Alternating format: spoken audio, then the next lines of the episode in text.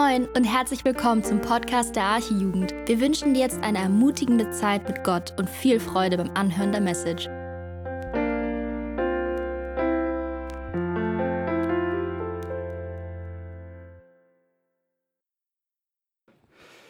Ja, einen schönen guten Abend auch von meiner Seite. Ich bin immer beeindruckt, wenn wir jetzt neue Leute ins Jugendteam holen und die so sich vorstellen und ich daran äh, mich erinnere, was ich damals mit Joel gesagt habe. Wir wurden ein bisschen ins kalte Wasser geworfen, wussten nicht, dass wir was sagen sollen und haben gesagt, wir hoffen, wir bauen keinen Blödsinn. Ich hoffe, die paar Jahre, die ich jetzt in der Jugendleitung bin, könnt ihr das bestätigen, dass wir keinen Blödsinn gemacht haben. Genau, das heißt, äh, wir sehen, wir haben seriösen Nachwuchs, die ein bisschen mehr zu sagen haben als wir. Aber ich hoffe, dass ich jetzt in meiner Predigt auch ein bisschen was zu sagen habe, äh, was euch ein bisschen mehr mitnimmt noch. Und zwar machen wir heute Fortsetzung mit einer Predigtreihe, die wir äh, mal angefangen haben auf der Sommerfreizeit dieses Jahr in Dänemark. Ähm, die meisten wissen wahrscheinlich, was dann passiert ist. Und dann mussten wir die Freizeit abbrechen. Ja, ähm, und jetzt ist es so, dass wir die Predigtreihe noch zu Ende bringen wollen. Die Leute, die nicht mit auf der Freizeit dabei waren, denen kann ich das sehr empfehlen, die Predigten im Nachhinein nochmal anzuhören. Ähm, Genau, wir sind ja durch den Kolosserbrief gegangen und äh, ja, wir haben jetzt so ein bisschen, eigentlich wollten wir das dann an einem Stück nochmal die fehlenden Predigen durchgehen. Das hat sich jetzt so ein bisschen aufgeteilt und ist so ein bisschen hin und her geschoben worden. Deswegen ist das jetzt nicht mehr ganz in einer Reihe. Dann haben wir Amateurabend, dann war ein Ausfall, da mussten Predigten getauscht werden. Aber so ist das eben manchmal. Und deswegen hören wir jetzt die Predigt einfach so ein bisschen out of context. Ich habe hier noch so eine äh, Präsentation, da steht schon mal das Thema, wenn man das gleich sieht. Wir warten noch mal einen Moment. Auf jeden Fall geht es, wie gesagt, um Kolosser. Und zwar sind wir in Kolosser 3, genau, die Verse 18 und dann bis 4.1. Und das Thema der Freizeit war erfüllt, so ein bisschen doppeldeutig und dann so verschiedene Überschriften. Und heute geht es eben erfüllt um Beziehungen zu führen. Und vielleicht noch mal ganz kurz, weil wir jetzt ja nicht mehr so in der Freizeit drin sind, so ein bisschen der Kontext. Paulus erklärt so in den ersten zwei Kapiteln des Kolosserbriefs so ein bisschen, ich sag mal, theoretische Grundlagen, erklärt so ja, was wir in, in Jesus haben, dass wir eine neu gemacht sind, dass wir mit ihm gestorben sind, auferstanden sind, dass wir ein neuer Mensch sind und dass er das Haupt, der Kopf ist der ganzen Gemeinde und wir von ihm abhängig sind. Und dann geht es weiter in Kapitel 3 und da wird er dann praktisch und sagt, okay, wenn ihr jetzt neu gemacht seid, wenn ihr neue Menschen seid, wenn ihr zu Jesus gehört, wie sieht das denn praktisch in eurem Leben aus? Und dann fängt er in Kapitel 3 so ein bisschen allgemein an. Die Predigt darüber hören wir nächste Woche. Wie gesagt, das ist alles ein bisschen verschoben. Und da lesen wir dann äh, in Kapitel 3 die Verse 16 bis 17 zum Beispiel, lasst das Wort des Christus reichlich in euch wohnen, in aller Weisheit, lehrt und ermahnt einander und singt mit Psalmen und Lobgesängen und geistlichen Liedern dem Herrn, lieb, äh, lieblich in eurem Herzen. Und was immer ihr tut, in Wort oder Werk, das tut alles im Namen des Herrn Jesus und dankt Gott, dem Vater, durch ihn. So, und das war jetzt Vers 17 gerade. Ähm, und da kommen wir gerade her. Paulus fängt also an, praktisch zu werden und sagt, okay, wenn ihr jetzt zu Jesus gehört, dann in den Versen davor redet ihr noch davon, tötet eure weltlichen Glieder, zieht an den, den neuen Menschen. Ähm, und wie immer in der Bibel, ist es eigentlich wichtig, dass wir uns den Kontext angucken. Und so ist es auch bei unserem Text heute, dass wir dieses Background-Wissen, was ich gerade erzählt habe, dass wir das so ein bisschen haben und unseren Text einfach ein bisschen besser zu verstehen. Und zwar können wir mal in unseren Text reingucken, in Vers 18. Wir kommen hier gerade nochmal Vers 17 und was ihr tut, in Wort oder Werk, das tut alles im Namen des Herrn Jesus Christus und dankt Gott dem Vater durch ihn. Und dann fängt er an und sagt, ihr Frauen ordnet euch euren Männern unter, wie sich's gebührt im Herrn. Ihr Männer liebt eure Frauen und seid nicht bitter gegen sie. Ihr Kinder seid gehorsam euren Eltern in allem, denn das ist dem Herrn wohlgefällig. Ihr Väter reizt eure Kinder nicht zum Zorn, damit sie nicht unwillig werden. Ihr Knechte, gehorcht euren leiblichen Herren in allen Dingen, nicht mit Augendienerei, um den Menschen zu gefallen, sondern in Einfall des Herzens als solche, äh, da hört der Text auf, wie wohl, als solche, die Gott fürchten. Die Leinwand da ist zu kurz. Äh, so. Und alles, was ihr tut, das tut von Herzen als für den Herrn und nicht für Menschen, da ihr wisst, dass ihr von dem Herrn zum Lohn das Erbe empfangen werdet. Denn ihr dient Christus, dem Herrn. Wer aber Unrecht tut, der wird empfangen, was Unrechtes getan hat, und es gilt kein Ansehen der Person. Ihr Herren, gewährt euren Knechten das, was recht und billig ist, da ihr wisst, dass auch ihr einen Herrn im Himmel habt. So, wenn man jetzt nur diese Verse liest, könnte man vielleicht so ein bisschen denken, dass das so ein bisschen out of, ja, so dass er irgendwie einen Themenwechsel macht. Auf einmal redet gerade davon, dass wir in allem, was wir tun, äh, ja, dass wir es durch Jesus tun sollen. Und dann fängt er auf einmal an mit, ihr Frauen, ordnet euch euren Männern unter.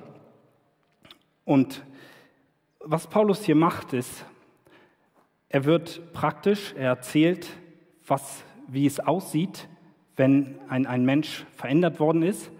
Und dann bringt er jetzt in diesen Versen ein, ein noch praktischeres Beispiel. Er möchte zeigen, wenn, wenn ihr neu gemacht seid, wenn ihr Jesus habt, dann wird euer Familienleben genau so aussehen, wie er es jetzt beschreibt, weil er hat damit eine ganz bestimmte Absicht. Wenn Menschen in der Gemeinde sind, wenn wir hier in der Jugend sind, dann ist es ziemlich leicht, dass wir uns hier hinsetzen und wir können so tun, als wäre alles super, als wären wir die super Christen, wir würden alles so tun, wie Jesus uns sagt, aber zu Hause in deinen vier Wänden ist das nicht möglich. In der Familie wird dein wahres Wesen zum Vorschein kommen. Und deswegen macht Paulus diese Verse genau an dieser Stelle, weil er sagen will, wenn, wenn das in der Familie nicht klappt, wenn das da schon Probleme gibt, dass ihr euch nicht an das haltet, was, was Gott euch vorgibt, dann ist das ein Zeichen dafür, dass da irgendwie nicht kein wahrer Glaube hinterstehen kann. Weil die Familie, der engste Kreis, da wirst du auf die Probe gestellt und da kannst du keine Maske anziehen, sondern da kommt dann zum Vorschein, was wirklich in dir ist.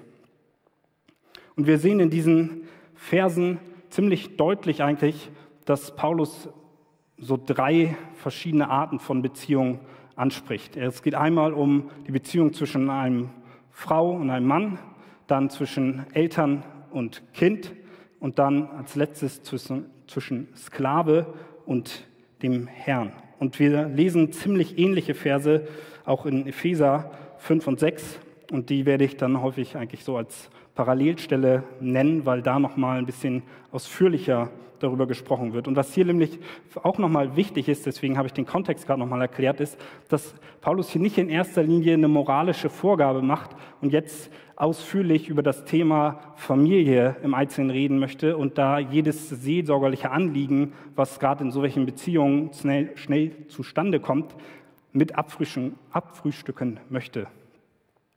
Es ist nicht so, dass er hier auf ja, alle möglichen äh, ja, Zusammensetzungen eingehen kann, irgendwie, was es für Probleme in Familien geben kann und die anspricht, sondern er gibt ein paar grundlegende Regeln, weil er ja, uns zeigen möchte, dass wir in der Familie prüfen sollen, wie unser geistliches Leben aussieht.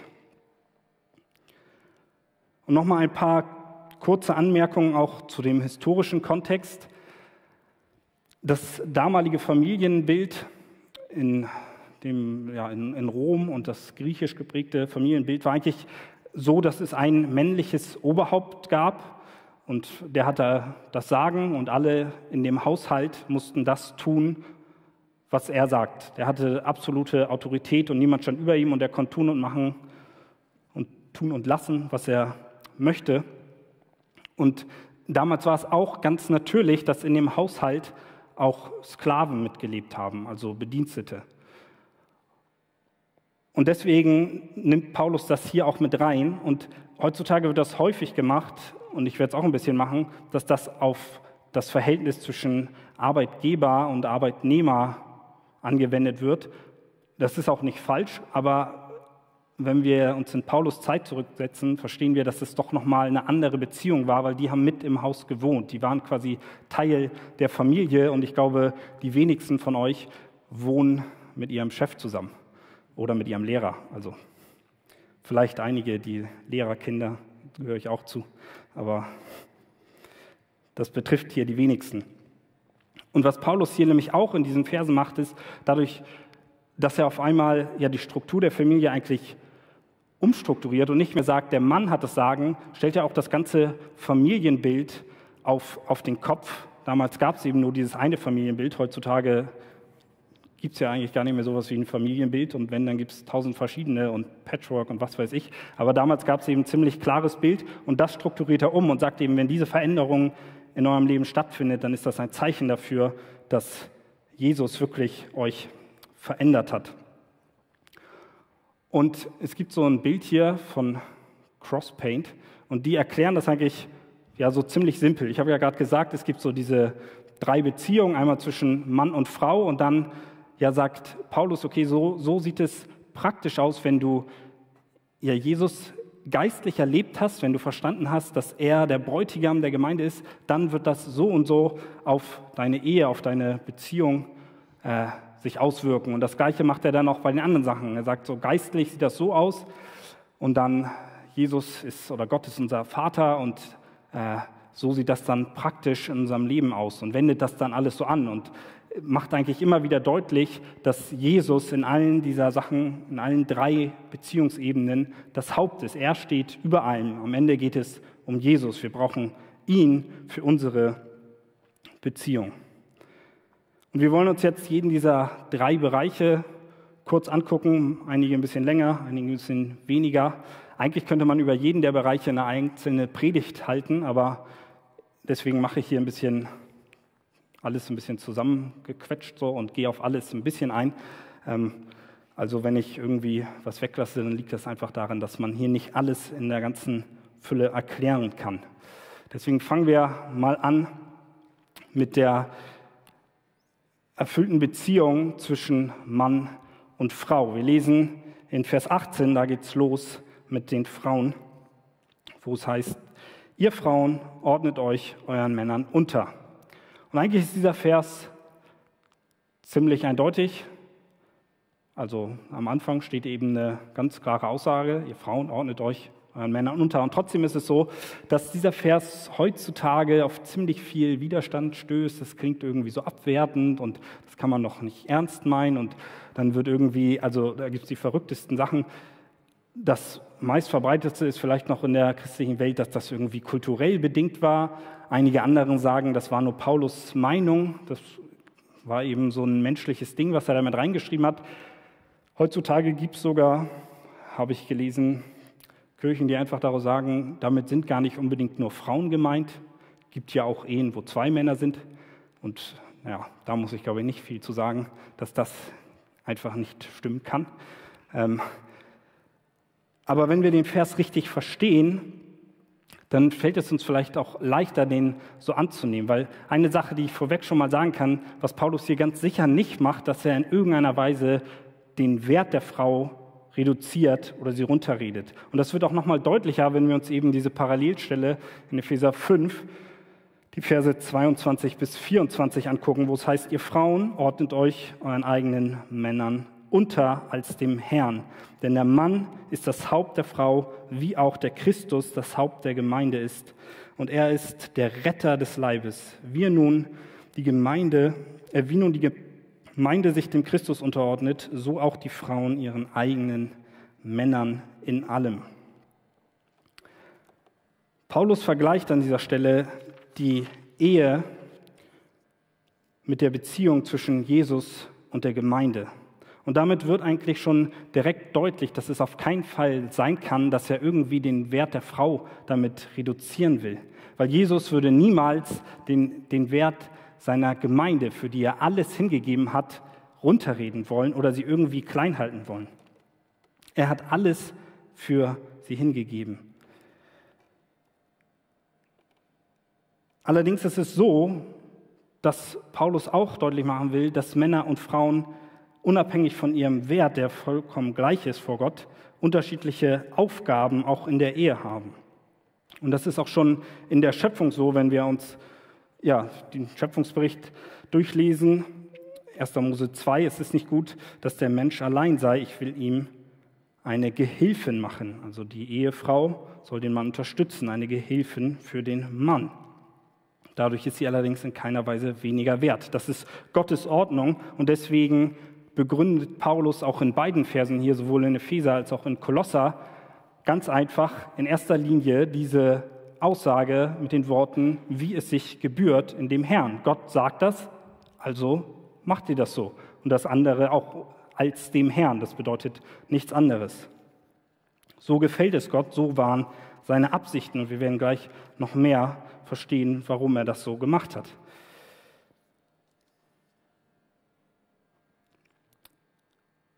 Ein weiterer wichtiger Punkt dabei ist, dass Paulus hier auch ganz explizit davon redet, dass die Frauen sich ihren eigenen Männern unterordnen sollen. Sie sollen sich nicht allgemein allen Männern unterordnen und sind grundsätzlich allen Männern unterstellt, sondern in diesem Wort, was er hier nutzt, in beiden Versen wieder, ähm, steckt etwas sehr Persönliches drin. Dieses Wort wird eigentlich benutzt, um irgendwie auch ein, ein Besitztum in gewisser Weise auszudrücken. Das heißt, die, die Frau besitzt ihren Mann und der Mann besitzt die Frau in gewisser Hinsicht. Es ist ihr eigener Mann. Und auf eine gewisse Weise macht das erst die Unterordnung richtig möglich. Es ist nicht eine distanzierte Autorität oder eine Regierung, wo wir nicht wirklich wissen, warum müssen wir das jetzt tun, sondern es ist etwas ganz Persönliches, eine innige Beziehung. Es ist ihr Ehemann, dem sie sich unterordnet. Er, die Frau besitzt ihn, wie gesagt, und er besitzt sie. Das ist etwas Intimes und sehr, sehr Persönliches und eine wunderbare Verbindung, die Gott hier vorgesehen hat. Und wie ich auch schon gesagt habe, heißt das Unterordnen ganz sicher nicht, dass der Mann der Herrscher im Haus ist, so wie es in dem damaligen Familienbild ja gang und gäbe war, sondern es ist, also es ist nicht so, dass, dass der Mann das absolute Sagen hat, sondern es ist immer so, dass ja am Ende Gott das Haupt ist. Gott steht noch über dem Mann. Und das verstehen wir auch noch besser, wenn wir uns dann auch nochmal die, die andere Seite angucken und verstehen, dass hier nicht nur an die Frauen gesagt wird und gesagt wird, so ihr ordnet euch jetzt alle euren Männern unter und ihr macht alles, was, was die sagen. Das ist nicht die Aussage, sondern die Männer werden auch aufgefordert, ihre Frau eigentlich auch in dem zu unterstützen, in dem Unterordnen, indem er in Vers 19 sagt, ihr Männer liebt eure Frauen und seid nicht bitter gegen sie.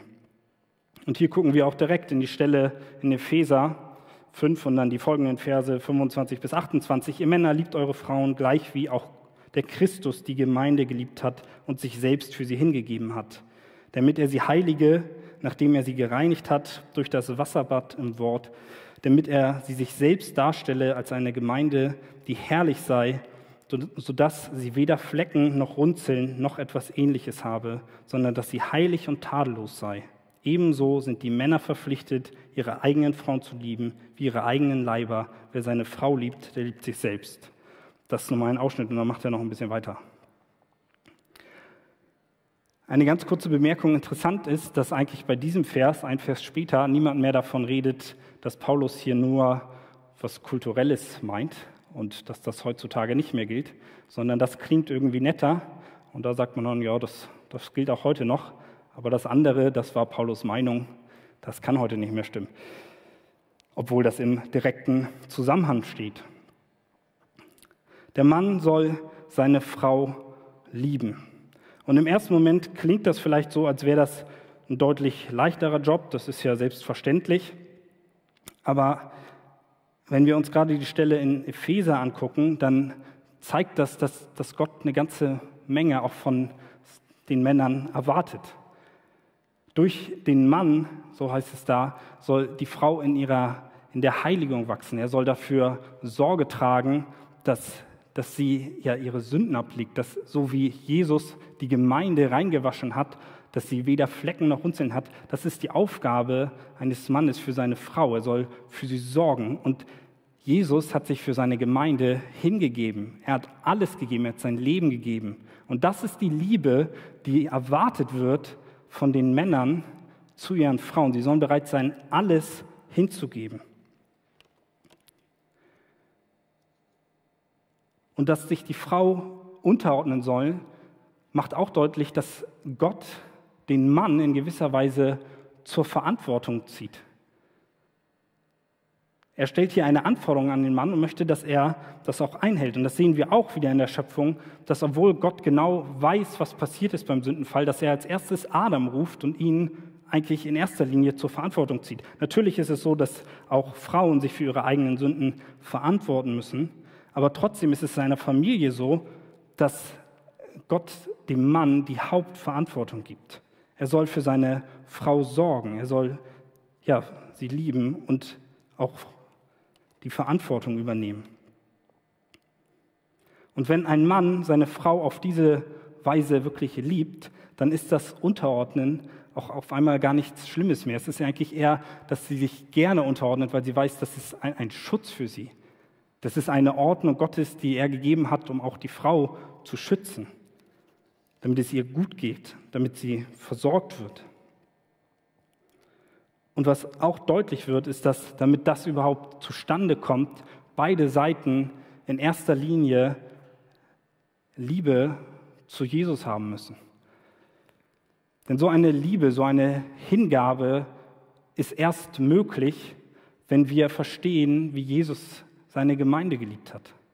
Und wenn wir erfahren haben, wie Jesus uns liebt, damit wir diese Liebe weitergeben können. Und wenn wir erfahren, was uns alles vergeben worden ist, dass wir mit dieser Vergebung auch unserem Partner vergeben können. Wir brauchen die Liebe Jesus. Wir brauchen eine Beziehung zu Jesus. Und jeder, beide Seiten, Seiten in einer Beziehung müssen in erster Linie dafür Sorge tragen, dass sie in die Schule Gottes gehen und schauen, was Gott von ihnen im Wort verlangt woran sie arbeiten müssen und in der Liebe zu Jesus wachsen. Und dadurch wird dann auch ja, die Liebe in einer Beziehung stärker werden. Als Menschen werden wir es niemals schaffen, eine solche vollkommene Liebe wirklich auszuleben. Also wir werden immer irgendwelche Probleme haben, werden Herausforderungen haben, vielleicht auch mal Streitigkeiten. Und immer wenn zwei Menschen heiraten, dann sind es auch immer noch zwei Sünder, die heiraten. Aber die Frage ist, wie gehen wir mit Konflikten und mit Enttäuschung um? Und ein Partner, ein, ein Mensch, der ja voll und ganz mit Jesus verankert ist, der neu gemacht worden ist, das ist wieder der Kontext, in dem Paulus hier schreibt.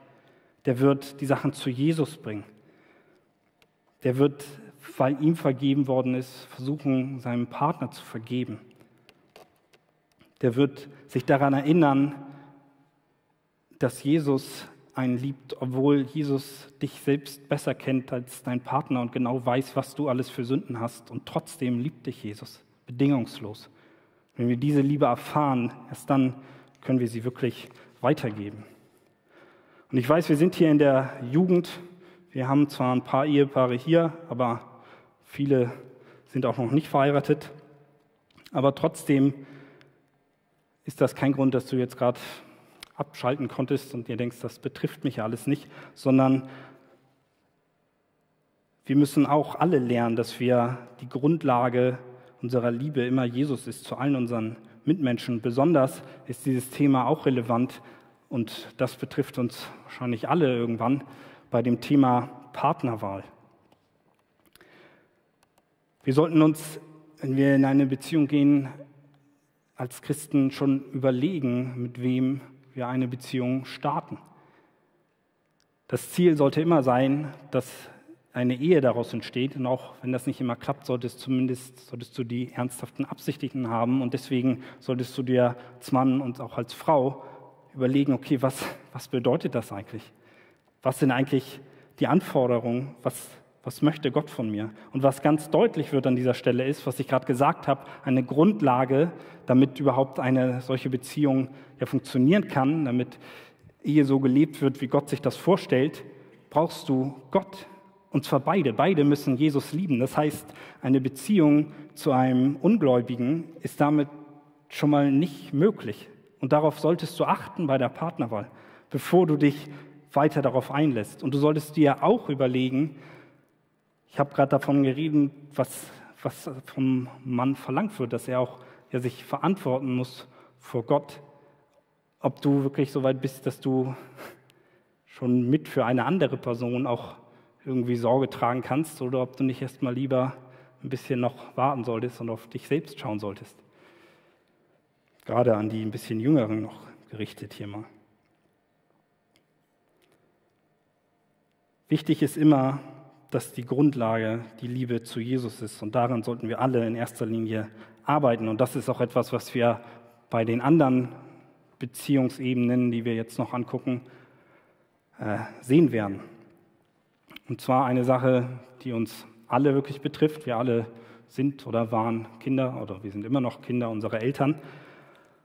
Und die nächste Ebene, die Paulus hier anspricht, ist eben die Beziehung zwischen Kindern und Eltern.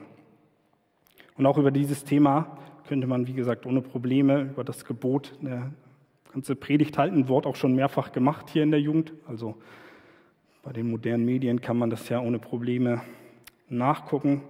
Lohnt sich auf jeden Fall. Ist, glaube ich, noch gar nicht so lange her, dass wir auch mal die Gebote durchgegangen sind. Da hatte, glaube ich, Daniel darüber gepredigt, aber auch so hatten wir das schon mal. Also guckt da mal nach. Das lohnt sich auf jeden Fall, weil ich das hier nicht vollkommen auslegen kann alles.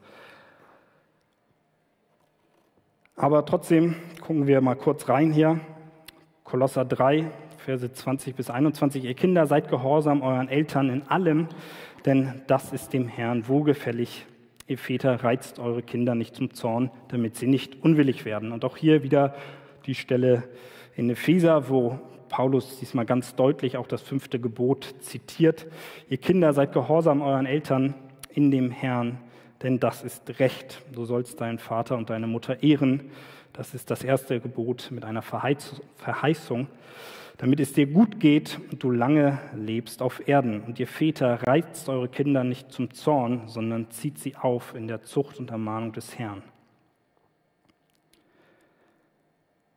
Auch hier nochmal ein Hinweis, dass es bei diesem Thema viele persönliche Erfahrungen gibt und jeder seine eigene Geschichte hat und hier auch sicher viele sicher, die, sicher sitzen, die keine leichte Geschichte damit haben und ich in dieser Predigt, wo es um grundlegende Sachen geht, nicht jeden einzelnen seelsorgerlichen Fall abdecken kann. Aber schon mal an dieser Stelle möchte ich Mut machen, wenn ihr ja da eine, eine Geschichte zu habt oder euch ja, da familiäre Probleme sind, dass ihr, ja, ihr habt gerade das Jugendteam gesehen, dass ihr auf uns zukommt und dass ihr ist, die Seelsorge sucht, Leuten darüber redet, damit auch da Verletzungen aufgearbeitet werden können.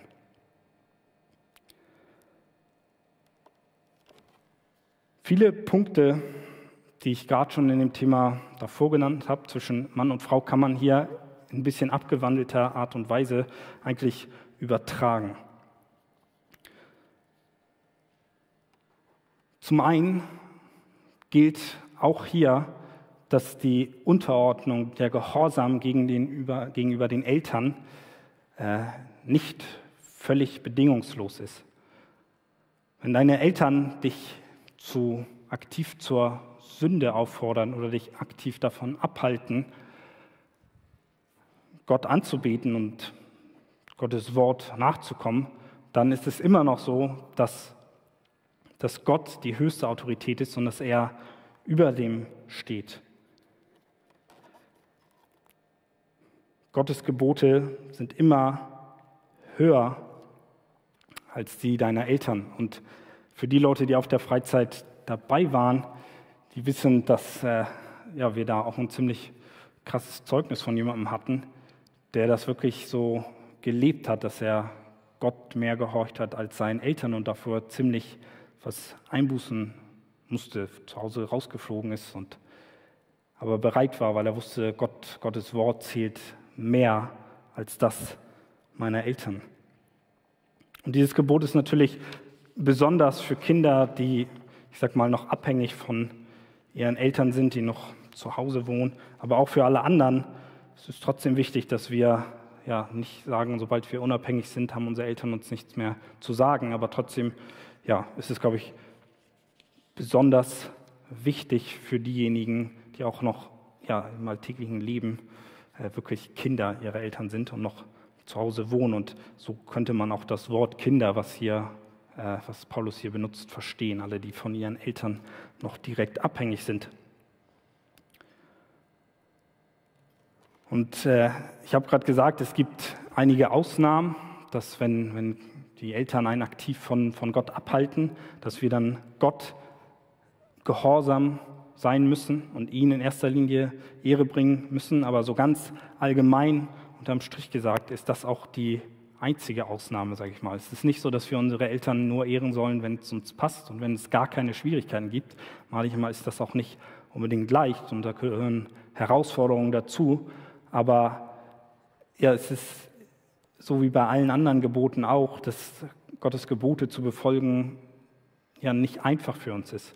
Auch da gehören Herausforderungen dazu. Und die Bibel nimmt das ziemlich ernst, dieses Thema. Es ist nicht so, dass, ja, wenn man den Eltern ungehorsam ist, dass das irgendwie eine Lappalie ist, sondern wenn wir uns hier mal 2. Timotheus 3, die Verse 1 und 2 angucken, das aber sollst du wissen, dass in den letzten Tagen schlimme Zeiten eintreten werden. Denn die Menschen werden sich selbst lieben, geldgierig sein, prahlerisch, überheblich, lästern, lästerer, den Eltern ungehorsam. Und ich finde das echt krass, wenn wir uns überlegen, er nennt danach noch ein paar andere Sachen, aber Paulus schreibt hier Timotheus und sagt, in den letzten Tagen werden schlimme Zeiten eintreten wenn das Ende der Welt gekommen ist, wenn es auf die Endzeit zugeht, dann passieren schlimme Sachen. Und eine von diesen Sachen ist, dass die Kinder ihren Eltern ungehorsam werden. Und ich finde, das ist eine ziemliche, ja, zeigt ziemlich deutlich, was für einen Wert Gott auf dieses Gebot auch legt und dass das nicht nur so gesagt ist, sondern dass er das wirklich ernst meint. Und natürlich gilt auch in diesem Fall, im Idealfall, dass das ja eine Sache ist, die auf Gegenseitigkeit beruht. Es ist nicht so, dass die Eltern alles tun und lassen können. Und äh, auch die Eltern werden hier herausgefordert, aber ich glaube, wir haben nicht so viele Eltern hier. Trotzdem möchte ich kurz darauf eingehen, dass auch an die, die Eltern eine Anforderung kommt, dass sie ihre Kinder nicht zum Zorn reizen sollen. Nur mal ein paar Beispiele dafür, was es heißen kann, die Kinder zum Zorn zu reizen. John MacArthur macht in seiner Predigt da so eine kleine Aufführung an, an Beispielen äh, und sagt dann, ein übermäßiges Maß an Schutz, damit kann man seine Kinder zum Zorn reizen oder auch, dass äh, man die Kinder immer mit anderen Kindern vergleicht, dass man mit den Kindern abwertend umgeht, dass man sie entmutigt, dass man ihnen nie das Gefühl gibt, dass sie ein Erfolgserlebnis haben, dass sie keine Zuneigung und keine Form von Zärtlichkeit erfahren, dass sie gar keine Regeln haben, ist auch eine Form, die nicht gut ist. Oder auch das übermäßige Disziplinieren, ihnen vielleicht sogar weh zu tun, nicht nur physisch, sondern auch psychisch durch andauerndes Anschreien und ständiges Schimpfen wegen jeder Kleinigkeit. Häufig ist es leider so, schreibt er dann noch, dass Eltern an ihren Kindern all das rauslassen, was sie selber nie sein konnten. Wolfgang hat auch vor kurzem eine Andacht äh, gehalten, da bei, bei YouTube aus einem Andachtsbuch, wo, auch um, wo es auch um die Beziehung zwischen Vater und Sohn ging und wo er auch gesagt hat, dass Väter ihren Kindern nicht die Sünden vorhalten sollten und zeigen sollten, was sie alles falsch machen, sondern vielmehr sollten sie ein Vorbild in der Buße sein und selbst ihre Sünden bekennen. Und ja, somit zeigen, wie sie über ihre Sünde zerbrochen sind und äh, auch mit ihren Kindern darüber reden, dass sie auch nur Sünder sind. Sie sollten ihre Kinder in so einer Art und Weise erziehen, dass die Kinder schon früh verstehen, dass wenn ja, sie ihren Eltern gehorsam sind, dann tun sie das in erster Linie, um Gott die Ehre damit zu bringen.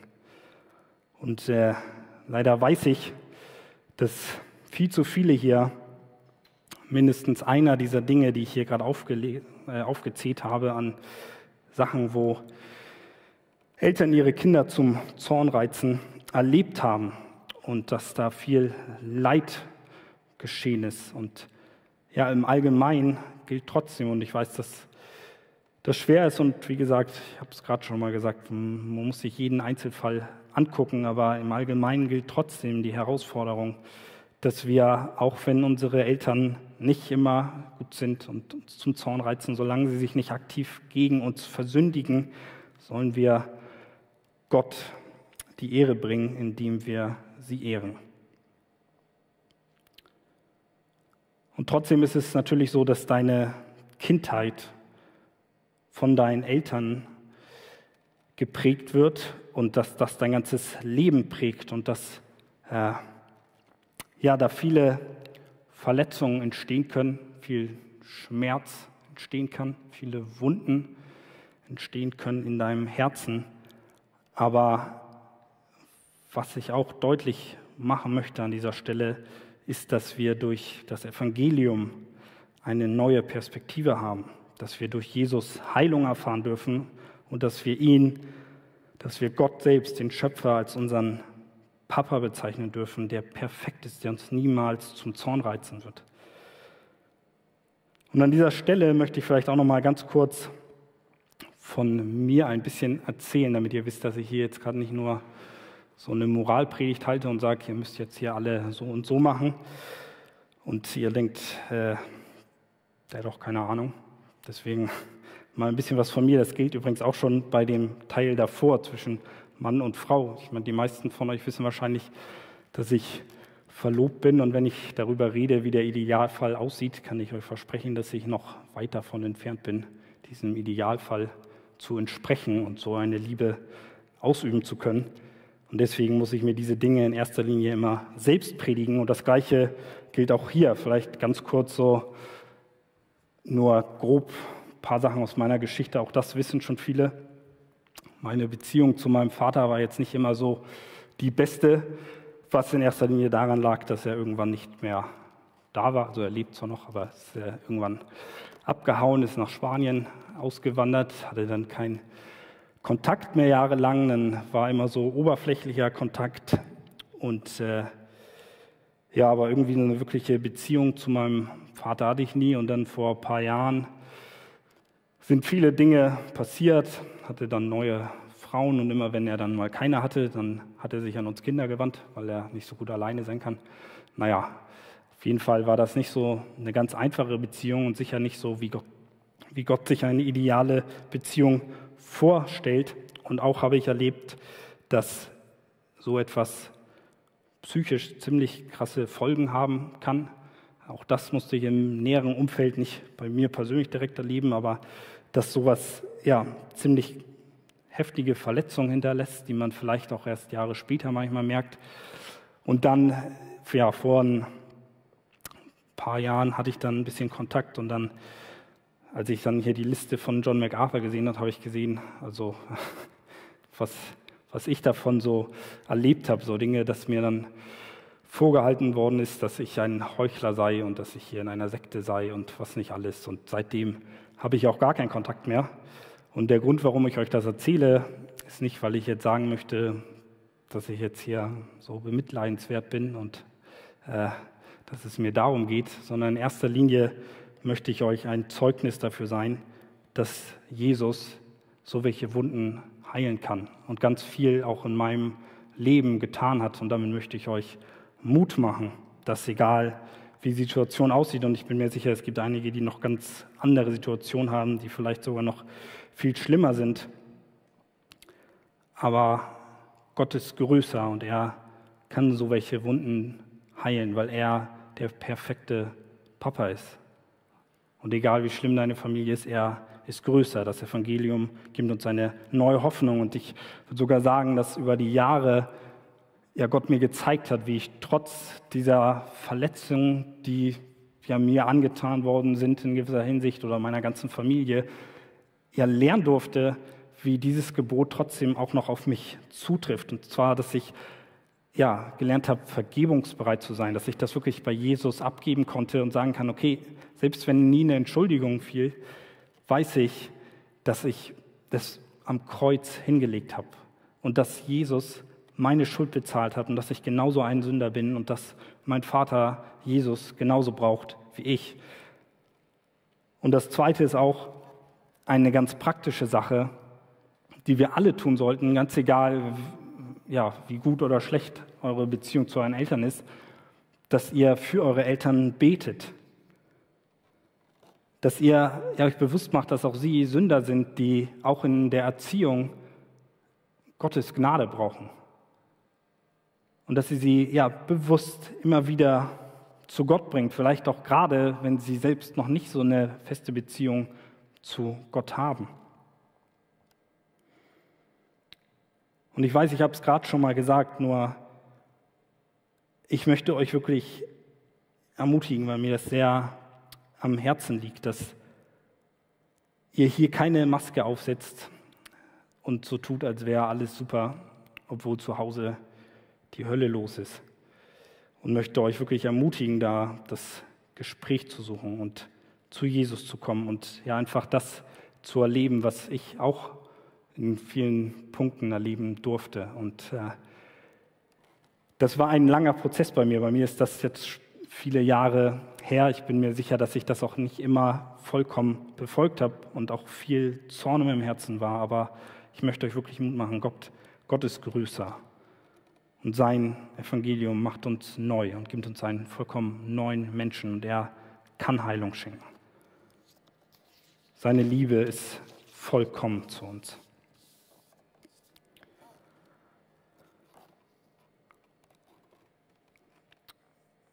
Genau. Zum letzten Punkt zur Beziehungsebene auf der Arbeit. Das ist der längste Text, äh, aber ich werde wahrscheinlich am kürzesten darauf eingehen.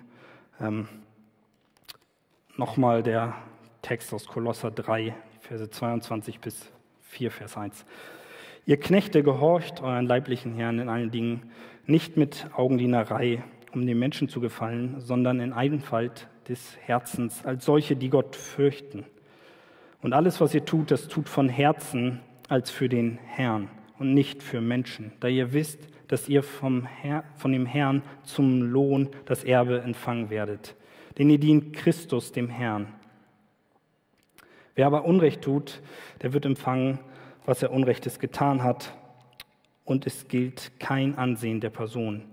Ihr Herren gewährt euren Knechten das, was recht und billig ist, da ihr wisst, dass auch ihr einen Herrn im Himmel habt. Und auch hier sind eigentlich wieder ein bisschen auf eine andere Art und Weise, aber eigentlich ist es wieder ein, ein gleiches Bild, was sich durchzieht.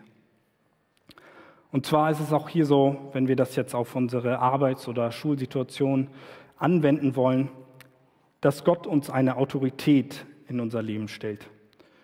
Sei es in gewisser Hinsicht der Ehemann, die Eltern oder auch der Chef oder der Lehrer. Oder auch, dass er Menschen Autorität gibt, die sie ausüben sollen. Und bei allen Sachen gilt, egal welche dieser Beziehungsebenen, dass wenn wir ja einer Autorität dienen, unter einer Autorität sind, dass wir uns immer daran erinnern sollen, dass alles, was wir tun, dass wir eigentlich das für Gott tun. In diesem Abschnitt, den wir hier haben, also alle Verse, auch noch die davor, ab Vers 18, steht siebenmal das Wort Herr in diesen acht bis neun Versen. Also es ist deutlich, es geht in erster Linie um Gott. Er ist der Herr, er hat die Autorität. Er ist immer höher als alle Autoritäten, die er in unser Leben stellt. Und genauso gilt es, wenn du eine Autorität von Gott verliehen bekommen hast, dann setz sie so ein, dass dir bewusst ist, dass du auch in erster Linie einen noch viel größeren Gott über dir hast. Und dass du so handelst, wie er es von dir verlangt, dass nicht du die letzte Autorität bist und tun und lassen kannst, was du willst, sondern dass Gott deine Autorität ist. Und wir sollten als Christen ja auf der Arbeit auffallen, in der Schule auffallen. Wir sollten die vorbildlichsten Angestellten und Schüler sein, die man sich eigentlich vorstellen kann. Und ich bin mir sicher, dass nicht alle das von sich behaupten können. Und das sollten wir nicht tun. Wir sollten nicht Schleimer sein und irgendwie gut bei den Lehrern anzukommen oder beim Chef anzukommen und nur gut arbeiten, wenn er gerade hinguckt, sondern wir sollten es wirklich ernst machen, weil wir wissen, wir tun das nicht für Menschen, wie es hier heißt, sondern wir tun das für Gott. Wir wollen ihm damit die Ehre bringen. Wir wissen, dass Gott uns am Ende, selbst wenn wir mal Ungerechtigkeiten erleben, selbst wenn es nicht so läuft, wie wir uns das vorstellen, dass Gott es uns, der uns am Ende unseren Lohn geben wird. Und egal, ob du Chef oder Angestellter, ob du Schüler oder Lehrer bist, vor Gott sind wir am Ende alle gleich. Und uns verbindet der Glaube an Jesus Christus, den Sohn Gottes, der sein Leben für uns alle hingegeben hat. Und zum Abschluss, das Lobpreisteam kann schon mal nach vorne kommen. Auch wenn ich jetzt viel über ja, Familienbeziehungen geredet habe, über ja, Beziehungen in der Ehe in, zwischen den Eltern, möchte ich am Ende nochmal auf das zurückkommen, was ich am Anfang gesagt habe, auf den eigentlichen Kontext. Paulus will uns zeigen, wie, wir als das, wie das praktische Leben als Christ aussieht.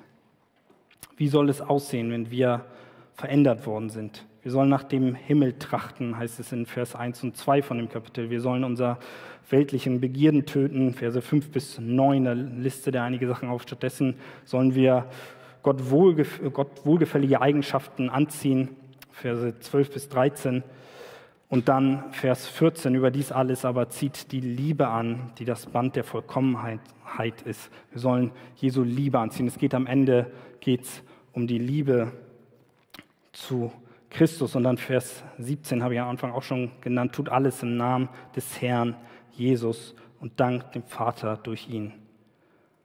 Und das alles zeigt sich, wenn wir das wirklich tun, wenn wir verändert worden sind, zeigt sich das in der Familie. Familienmitglieder, die nicht an Gott glauben, gerade ja, im engsten Kreis, denen wird auffallen, wenn du ein neuer Mensch geworden bist. Und auch wir sollten uns daran selbst prüfen, inwieweit das auf uns zu, ja, zutrifft. Und äh, ein Zitat von Martin Schacke, äh, der sagt, ein Christ, der in seiner göttlichen Verantwortung in seinen vier Wänden nicht gerecht wird, ist, in, ist seinem Christenzeugnis unglaubwürdig.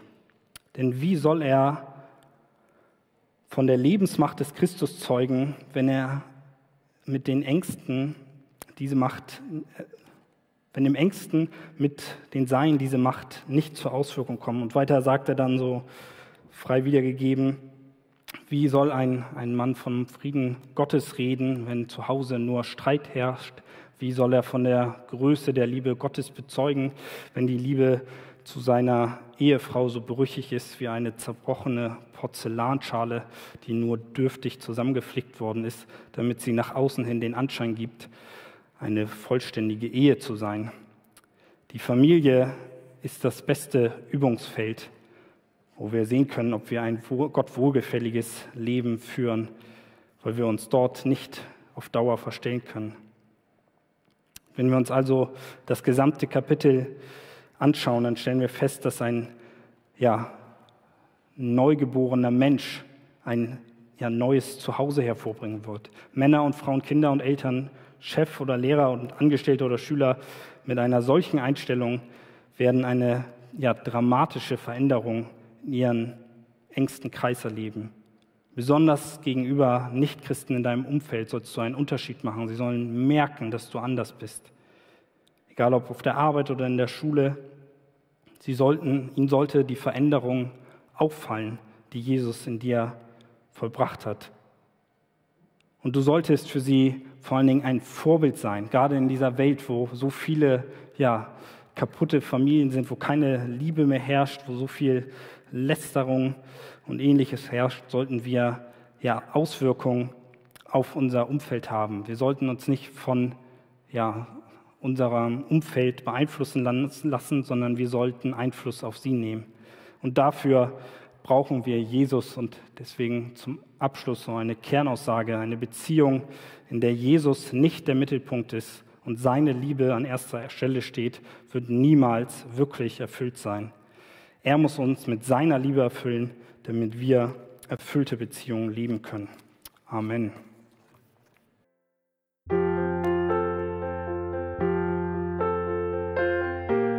Wir freuen uns, dass du heute mit dabei warst. Wir als Archijugend sind fest davon überzeugt, dass Gott auch heute durch sein Wort spricht und hoffen, dass du ihn durch diese Predigt besser kennenlernen konntest. Weitere Beiträge von uns findest du auch auf unseren Social-Media-Kanälen oder unter archijugend.de.